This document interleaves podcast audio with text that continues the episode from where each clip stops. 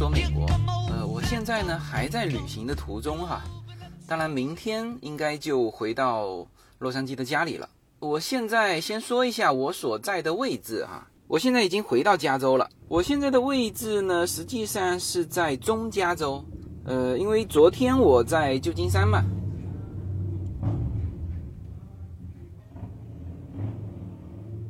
大家听得到。我身边的这呼啸而过的那种大型摩托车的声音哈，呃，我现在在中加州的海边的一个城市，叫做蒙特雷，就是比较繁华的一个街边的路上。呃，因为我没有其他的时间给大家做节目哈，这个只能是今天，因为他们去了旁边的这个水族馆。那我就不去，那我就在车里面，就是路边的泊车位车里面给大家录这一期的节目。那当然还是要抱歉一下，就是迟到了一天。那么现在我所在的位置呢，是在中加州的海边。嗯，这里有一个海湾啊，其实是蛮大的一个湾哈。呃，大家知道，就加州的沿海是沿太平洋的海嘛，那整个加州的海岸线是非常长的。那旧金山下来，那那就是大家非常著名的这个圣何塞，就是我们说的湾区嘛。然后我现在的位置是再下来，在这个叫做蒙特雷。蒙特雷这里实际上有一个蒙特雷湾啊。我们昨天晚上就住在这个小镇的海边的一个 hotel。呃，那从傍晚到晚上，我都觉得呃那个 hotel 是很舒服的一个地方，因为傍晚的时候小孩子可以在呃沙滩上玩嘛，然后我们看夕阳。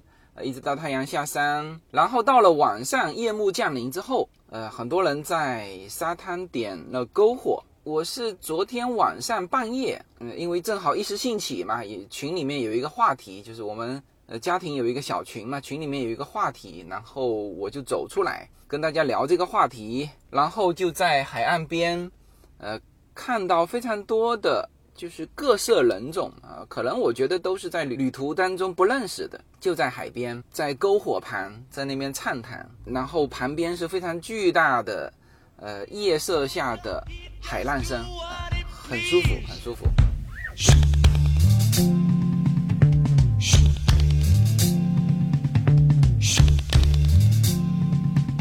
这趟旅途我们已经接近尾声了哈。上一次就是上周我跟大家聊的时候是，呃，我有印象应该是在太浩湖。那太浩湖还是在加州境内的哈。太浩湖呢又称是旧金山的后花园啊，所以太浩湖现在的叫做度假屋是非常热门的，很贵啊，涨了非常多。那太浩湖其实是在。加州和内华达州的中间，呃，那之后呢，我们是又沿着这个三九五号线一直往北啊，一直开到就俄勒冈州的境内，呃，然后是往西，呃，找了一条路插过去，就到了，呃，先是到了一个瀑布，嗯，然后再到。呃，应该说是俄勒冈最知名的一个景点，就基本上我看了好几个排名哈，就是俄勒冈的呃十大旅游景点啊，好几个排名，就后面的次序一直在变化，但是排名第一的就没有变化过，就是这个火山湖国家公园。呃，这个国家公园的美景呢，我已经秀在我们的会员区里面了。呃，我们的运气其实一直蛮好的哈，当然也不能叫运气哈，就是说，呃，任何一个地方，比如说太浩湖的时候，呃，我们其实所在太浩湖哈，我们是在北太浩湖，其实也是能够看风景的最后一天。第二天我们就看到无数的消防车呼啸而过，去救那个南太浩湖的火了，山火，然后山火的烟灰就飘到了北太浩湖。而我们在火山湖国家公园的时候。呃，唯一能看的，啊，也就是我发给大家美图的那个时候，是在第二天的清晨。我们实际上是前一天的下午就到了，呃，但是下午的时候呢，呃，基本上过了这个三四点之后，呃，它的因为整个西部现在美国在着山火嘛，这个无数的 PM 二点五啊，也许是 PM 十吧，啊，就是这种灰烬啊，就是飘来飘去。我们下午的时候去看。实际上是，呃，看不见呃那个湖面的。我们是入住在火山湖国家公园里面，呃，国家公园里面有两个酒店，呃，我是特别建议大家，如果是有安排行程的话，可以先去订这个，首先先订国家公园的酒店，因为国家公园的酒店呢，它是一个统一价格，而火山湖国家公园里面两个酒店都是特别值得订的。为什么哈？因为如果你是住在公园的外面，你开进来的时候你是需要时间的，等你开到火山湖，你已经告别清晨了，也就是说你看不到清晨的湖面，而。清晨的湖面又清澈又平静，这个时候是拍摄美景最好的机会。嗯，所以呢，就是对于摄影爱好者来说，呃，我是特别建议你们就先订这个火山湖国家公园里面的这个酒店。那当然，它有两个酒店啊，你最理想的是订到它最高处的那个酒店。我们去订的时候，叶子去订的时候，已经全被这个俄勒冈的老头老太太们给订了。啊，因为它酒店也不多，好像是二十几个还是四十几个房间，啊，非常快就会被订满。但是那个位置是绝佳的，观察、拍摄、游览这个火山湖的绝佳的美景哈。所以这个是呃给到摄影爱好者和旅游爱好者我们的听友的一个小建议，哎。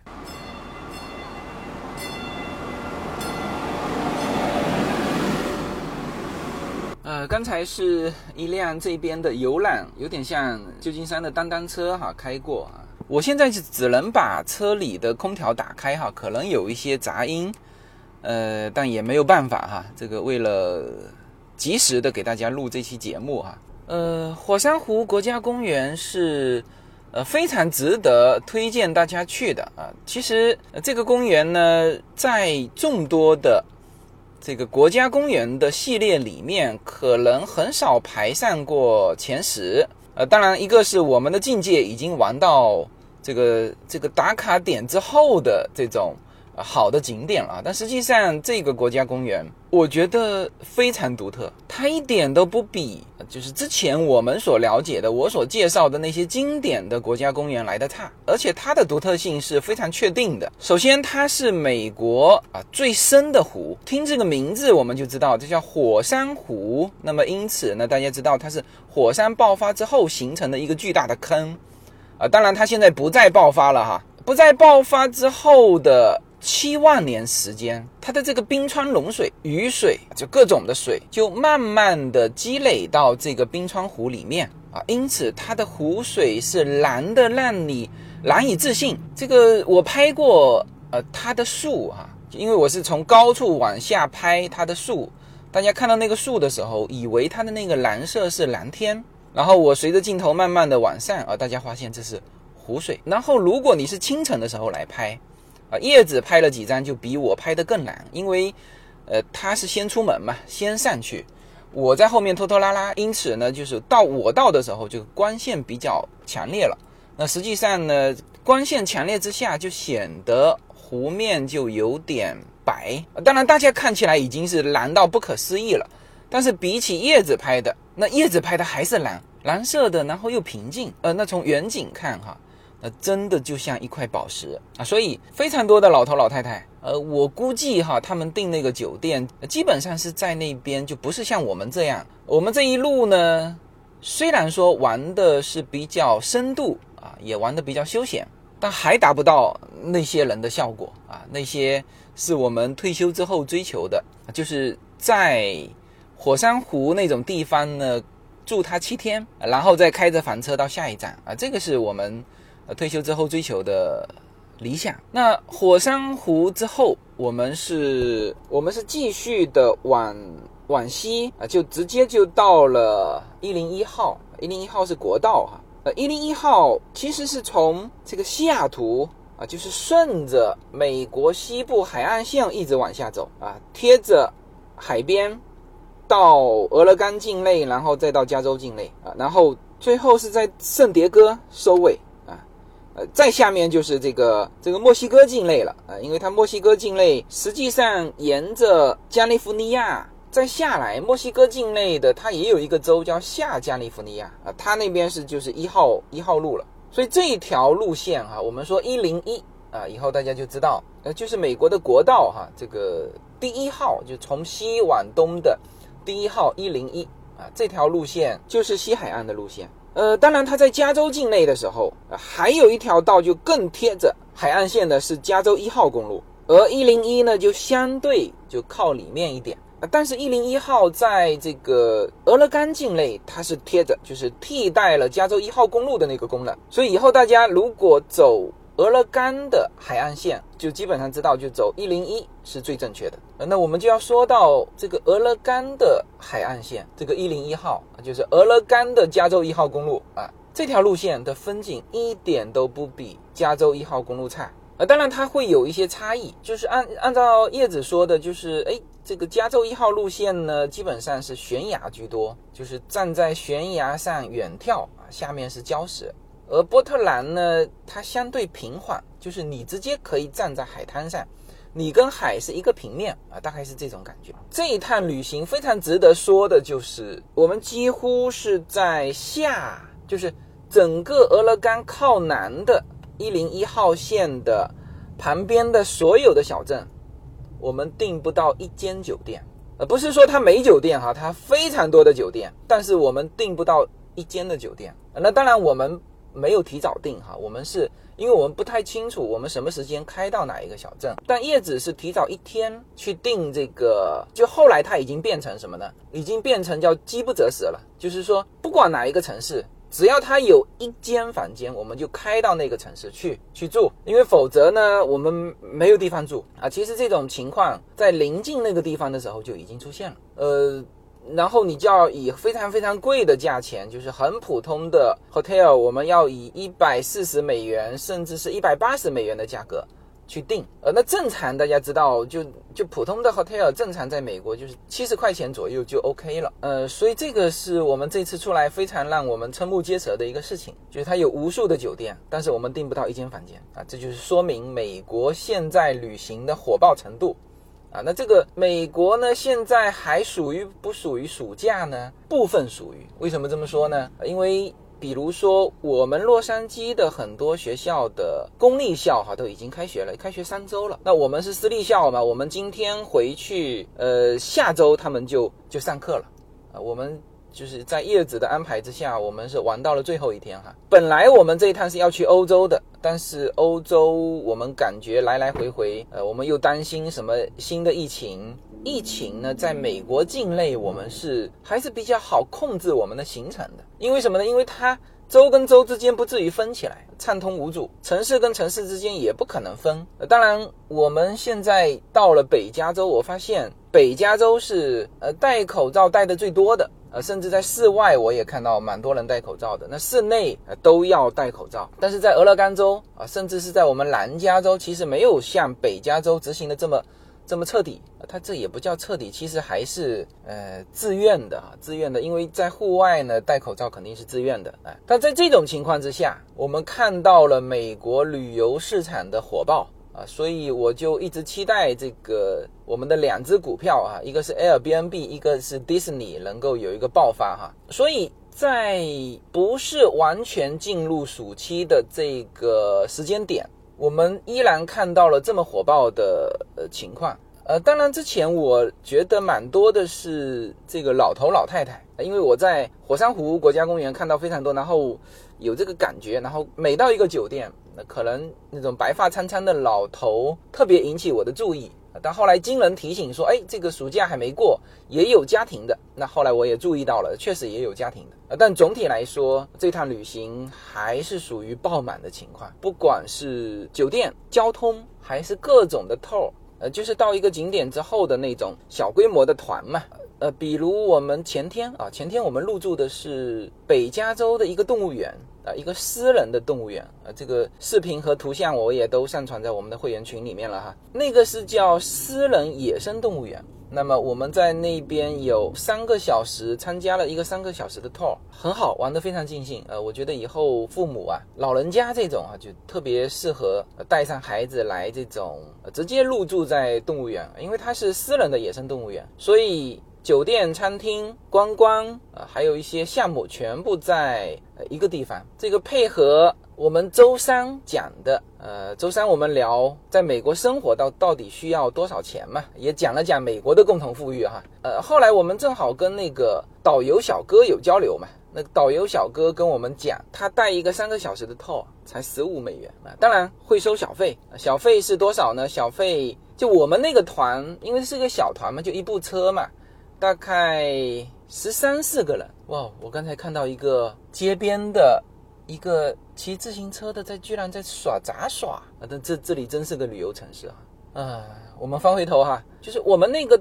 套大概十三四个人，给小费嘛，大概就是因为大概就是四户家庭，就收五六十块钱小费，然后再加上他的十五块钱一天，他带两三个团吧，呃，两个团应该会有哈，呃，按照这样子工作二十天下来，也就是三千块钱，三千块钱基本上符合了我们之前说的，在加州你要。赚多少钱才能生存下来？那么单身汉差不多就是三万八，就整个加州的平均数哈。那实际上北加州还会再高一点。那一个家庭呢，不是按照一个单身汉乘以二的这个收入说才能够生存，不是的，因为很多一个家庭是只有一个人工作，那养一家子。呃因此呢，它没有达到三万八乘以二，什么七万六啊？这个不是加州的平均数，加州的平均数大概在五万六到六万二之间。因为南加州跟北加州还有差异啊，所以大概就是这么个水平啊，穿插这么一句哈。而那个动物园，我们所看到的游客的情况也是爆满。呃，我们入住动物园的那个房间是他们的最后一间，在端头啊，所以只有我们能够把车子开进去。其他在前面的一律车子停在他们的公共停车场，因为不远嘛。那我们是比较远啊。那这个是说明，就整个北加州到俄勒冈境内，就我们所走的地方，游客是爆满的。就包括我现在在蒙特雷的这个城市，他们在水族馆哈，我停在街边啊，就是这个游客就络绎不绝，就一直身边就两边有人走过啊。呃，所以这个是这次旅行，其实每一次旅行出来都是感觉这种呃旅游的这种火爆的程度，但这一次是已经呃超出我们的想象了。什么沿海七八个城市居然订不到一个房间，所以像这一次回去之后，为什么我们说要下定决心买房车呢？也就是担心这种局面，因为这已经严重影响了我们的行程嘛。呃，就是当你没有办法住下来的时候，其实你要你你变得要放弃很多行程。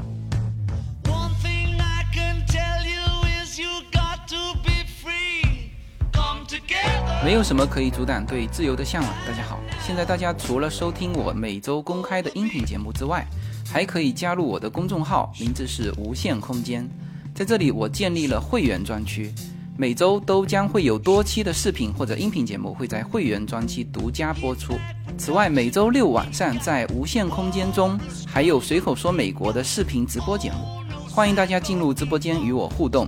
同时，随口说美国目前已经开通了海外的 YouTube 频道和中国的 B 站，海内外的听友都可以登录直接观看我的视频节目。您如果希望随时可以追踪到随口说美国的各类信息，您还可以登录新浪微博、今日头条、抖音等去搜寻随口说美国。移动互联网的神奇之处就是可以把同类的人拉得很近，让我们勇敢开始，活成喜欢的自己。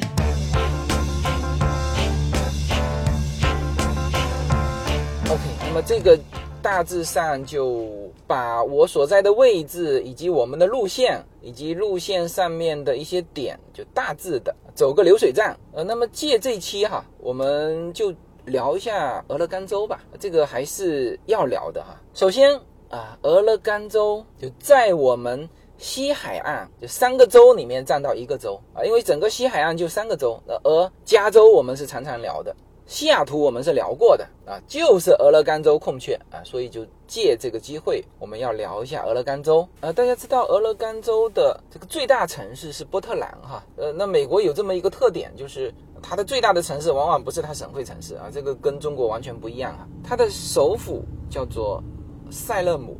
但是大家知道的，就是说到俄勒冈，可能大家也都不太有印象。那稍微对俄勒冈有所了解的，可能会知道一下啊，波特兰，仅此而已了。然后再往下去想，波特兰、俄勒冈有什么啊？那么你再想想，可能就会想到哦，这个地方呢是一个免税州啊。是的，我一说去波特兰，这个群里面的小伙伴们就是说，哎，去波特兰买东西啊，这个免税，这个当然免税免的蛮厉害的啊。因为如果是在就你买一个苹果手机或者买一个 iPad。啊，是在加州买，那么要多百分之十左右吧，因为各个城市这个消费税还不同。那么整个俄勒冈呢，它确实是一个免税州，所以很多人就是不仅是这个全球各地的哈，就本包括美国本土的，有些人就就为了省这个百分之十，他可以用一种办法，就是什么呢？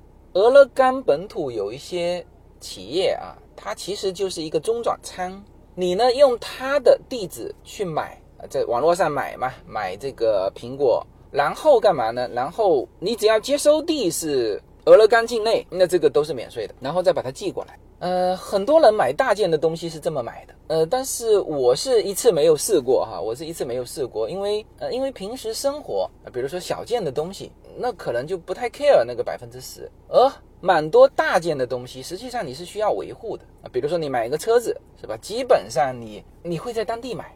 因为它有 4S 店服务啊，一些这种功能啊，你就算买一个呃苹果的笔记本电脑啊，这些呃，你从下意识的感觉，你也担心说今后如果出现维修怎么办？我是从来没有这样干过啊，但是蛮多我身边的朋友啊，就会很津津乐道的跟你说起来，这个很方便啊。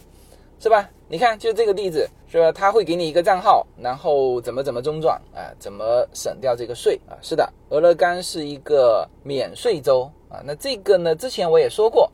那么可能大家对于俄勒冈的呃少有的印象，也就剩下这个免税了。嗯，那么实际上呢，大家的感受也比较真实。啊，因为什么呢？因为即使你打开呃它的整个关于俄勒冈的介绍，你也发现它也并没有什么特别出众的，除了免税这一点哈。当然，美国其实也不止俄勒冈一个地方免税。你看哈，它的面积啊，其实面积是蛮大的，排美国的第九名。但是美国你知道，那个德州它什么东西都排在第二位，就已经很委屈了啊，都别提这种。五位以后的这种排名了，是吧？人口正好是中位数，全美二十七，人口密度全美三十九名。然后现在的呃执政党，我们说州的执政党啊是民主党啊，这个也是平淡无奇哈，因为呃就是我们说东西海岸都是民主党执政。这个不是新闻，呃，东西海岸是共和党执政，这是新闻啊，所以从这一点上看，又是平平无奇啊，所以俄勒冈被很多的人认为是一个就忽视的地方，也不觉得奇怪哈，也不觉得奇怪。我们稍微说一下俄勒冈的历史吧，呃，大家知道美国呢是从东往西发展，美国是先得到了就是跟法国哈签订了这个路易斯安那的这中间的一大块地之后。才有那么一点想法，说我们穿越落基山脉去看一看这个通往太平洋的路怎么样。当时在俄勒冈的这个地方呢，基本上是叫无主之地，呃，当然也不能叫无主之地呢，有一些部落，有一些印第安人啊，这个散布在美国。中西部这个都有，但是一个是人烟稀少，呃，第二呢也确实是没有太多存在感，呃，所以基本上俄勒冈这个地方，一八零三年美国从呃从法国手上购买了路易斯安那之后，才派遣他的。叫探险队，就你从这个级别，你就可以知道俄勒冈之前是一个什么样的地方哈。他如果有一个呃比较像样的部落或者国家，那就派出的就不是探险队了，那是外交使团了，是吧？那实际上他们派出了探险队，很快，一八零四年就到达了太平洋海岸。那么这个时候呢，就遇上了什么呢？就遇上了英国的势力。大家知道，原先在温哥华这一带，那温哥华是加拿大的境内嘛？呃，实际上也是现在啊，我们说加拿大境内就气候条件最好的一个城市啊。那那当时是英国，那英国是十八世纪末到十九世纪初，就是以温哥华岛为据点进行殖民扩张的活动。那么在华盛顿州和俄勒冈州这一片啊，那就遇上了英国的势力啊。最后美国跟英国就一度当然很紧张了，这个两边的势力在这里形成了一个冲突。啊，甚至都要爆发战争，一直到一八四六年，美国和英国就哥伦比亚地区的归属达成共识，北纬四十九度以南的下哥伦比亚地区并入美国。那么这里面很明显。指的哥伦比亚地区，既不是南美的那个国家哥伦比亚啊，也不是美国东部的啊，有一个哥伦比亚城市，它所指的就是在就是加拿大的温哥华以及美国的华盛顿州和俄勒冈州这一大片的地区啊，就英美两边把它称之叫哥伦比亚地区。那么这个地区就中间怎么勾兑不知道啊，就是一八四六年。画好了界限，那这条界限就一直到现在啊，所以美国和加拿大的这个边境是一条线非常平整的一条线，就是北纬四十九度线。那么一八四六年，其实这个地区已经并入美国了。那么之后呢，美国是把这一大片地区拆分，实际上拆分成三块，一块就是现在我们所知的。华盛顿州啊，就是西雅图所在的这个华盛顿州，然后就是俄勒冈州啊，以及东部。那最早是没有什么建制的，就是叫叫联邦领地吧。一直到了一八六三年，东部才建立了爱达荷州。呃，所以整片地方是美国和英国在一八四六年达成一致，划分好领地之后，美国统一把它兼并过来的。呃，其中就有俄勒冈州。那么俄勒冈呢？它实际上我们从硬币上可以看出，哈，呃，硬币上有就是美国的 quarter，呃，上面呢就上面的那个数字，年份是这个州并入美国的时间，那上面写的就是一八五九，啊，也还是蛮早的哈，一八五九年就并入美国。那实际上我们常常会把俄勒冈州给忽略掉，因为它确实很多东西都在于中间不突出的位置。但是它不是一块荒漠，只是它不突出而已。比如说农业啊，我们在就是之前我们去北加州，就是沿着五号线走，当然也会看到一些牛羊但是大量的是种牧草。呃那当时我们就在想，我说这个肯定是牛羊肯定是种在其他地方，因为它呃它的农业是合作型的啊，也是这种模块化的，它不是说呃我这么一个地方我既种牧草。然后这个这个牧草就给牛羊，然后也生长牛羊，也生长庄稼，不是的。美国整个的农业全是叫做呃机械化运作啊，所以它种牧草的地方就是种牧草，然后整个牧草经过打包也是机器完成。然后牛羊的地方，我们当时就在想牛羊的地方在哪里啊？当然北加州有一大块了，但实际上呢，俄勒冈州也有，也有一大块。我们这一次路过的地方啊。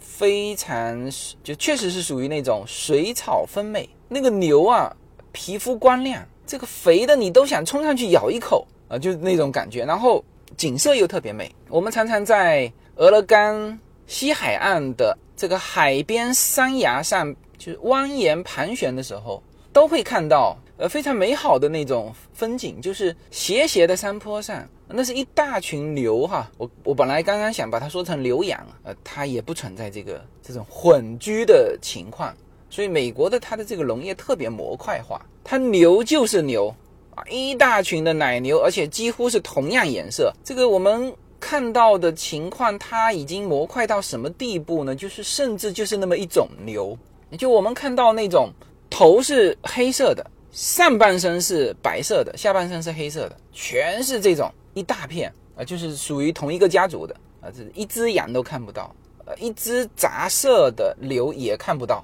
啊。那旁边呢，当然传出来一头鹿，那是野生的啊，从其他的地方跑过来的。所以它那个景色是特别美好，海岸线嘛，旁边它带来了湿润度。我们在俄勒冈的海岸边哈，可以看到一阵一阵的海上的雾飘上来，那个湿气是很大的啊，就是我们在。这个树下走的时候，突然间发现雨水掉下来，我们以为下雨了，结果不是啊，就是你走出树又没有看到一点雨滴啊，它实际上就是海风湿润的风吹到树上凝结，然后滴下来，就是这种呃这种湿润度哈，所以它的这个牧草，我们说的叫做水草丰美，那实际上是非常有利于这种畜牧业的，所以我们看到大量的这个牛啊，有黄牛。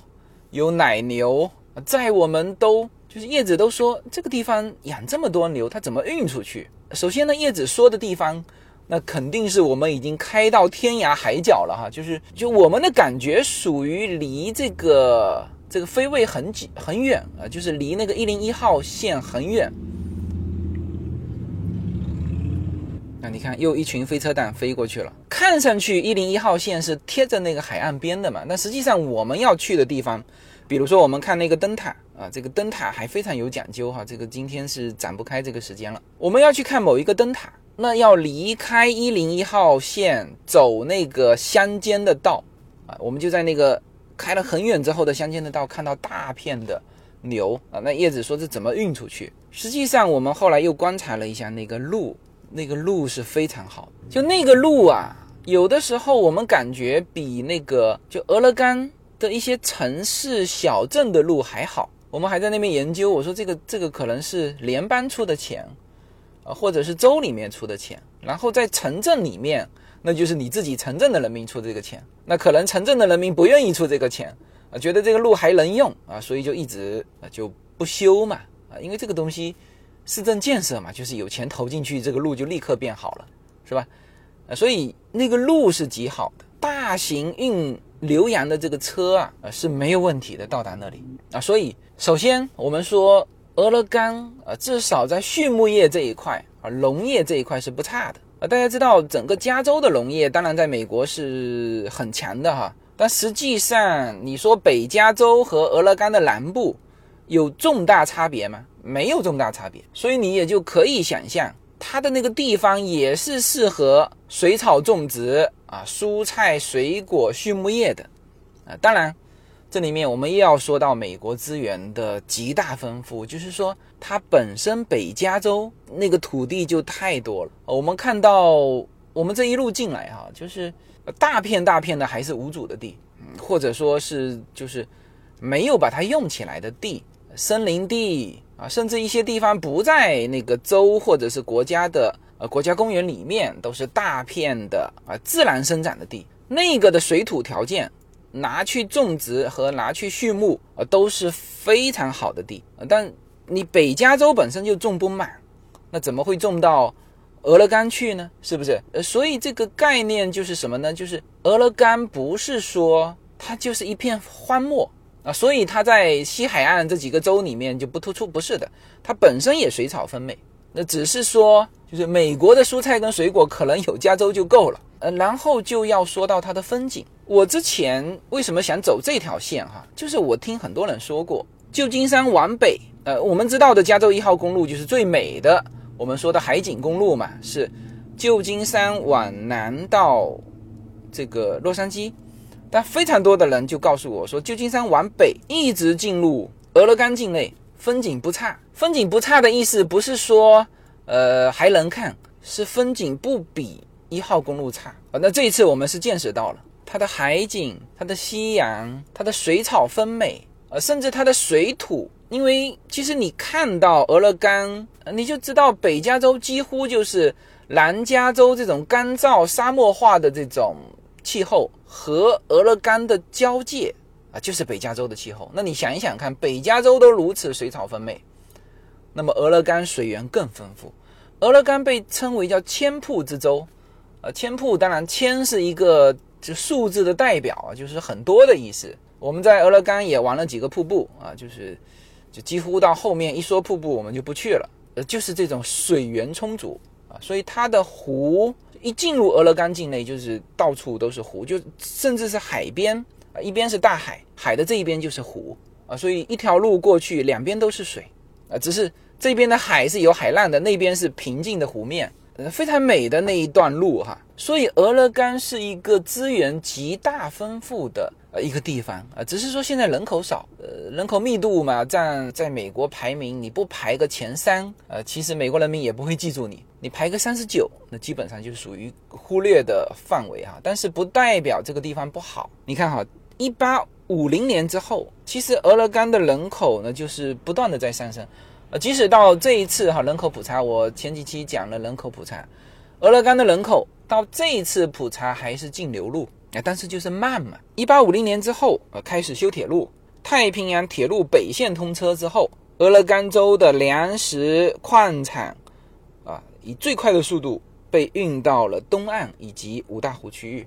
就一八多少年的时候，呃，美国的重心不在西部，那西部的东西都要通过铁路、公路啊，那时候公路可能还不行，就铁路，被源源不断的输送到五大湖区域。那个时候，呃，现在的武汉五大湖区域当然是叫做铁锈地带啊，但是当时五大湖区域既是制造业的中心啊，又是一个整个美国东西海岸的交通枢纽啊，有些东西就先到。五大湖区域，然后再运到东岸。呃，因为一八五几年的时候，就五大湖到东部的铁路也修建好了。呃，然后俄勒冈州有非常多的水利工程。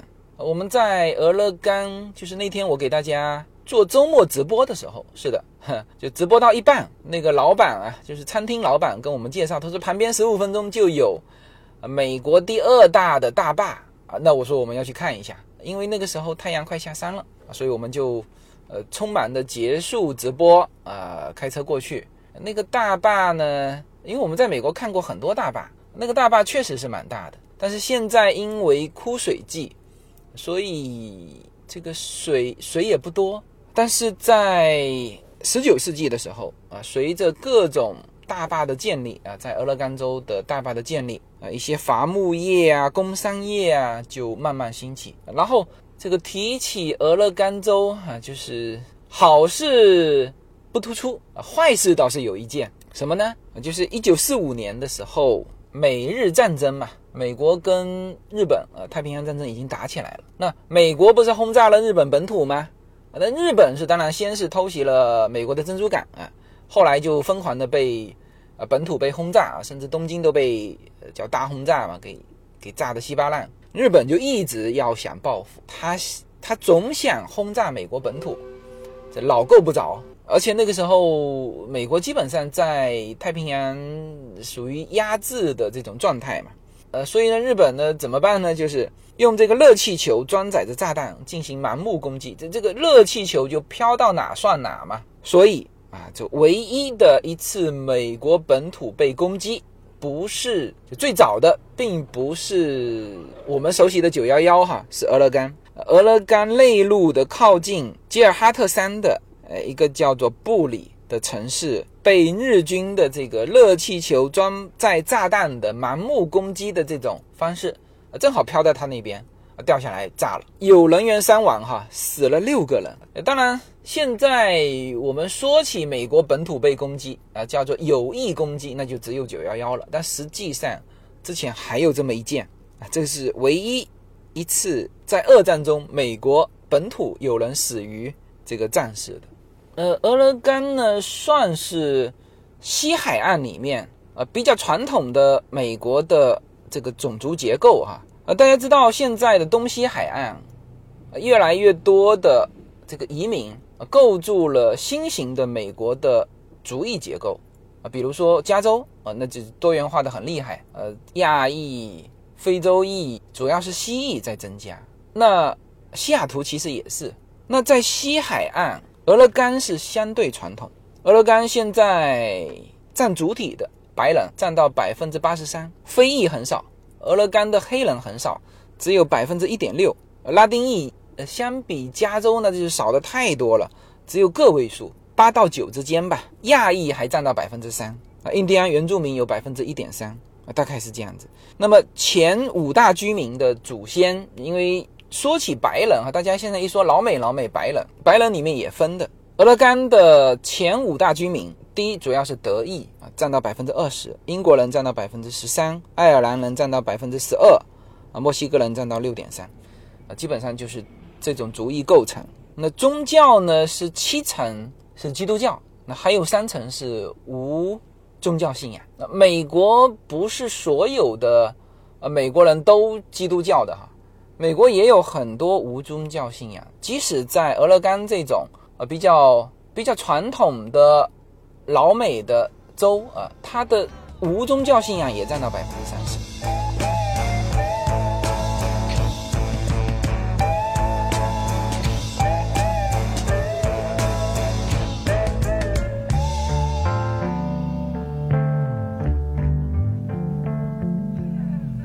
那我们现在是回到了酒店哈，嗯，然后明天就结束我们整个这次俄勒冈和北加州的这个整趟行程。那正好叶子在我旁边，那我也想请他聊一聊这一趟旅行的一些感受吧。我觉得我们这趟从加州开到俄勒冈这一路吧，就觉得说在加州的时候，那个山坡上的草都是枯枯黄黄的嘛。开到开到俄勒冈境内，就发现那个草地呢就开始特别变成有绿色了嘛，然后到处都有一些小湖泊、小池塘、小湖和一些那种小河流什么的嘛，然后而且瀑布也特别多。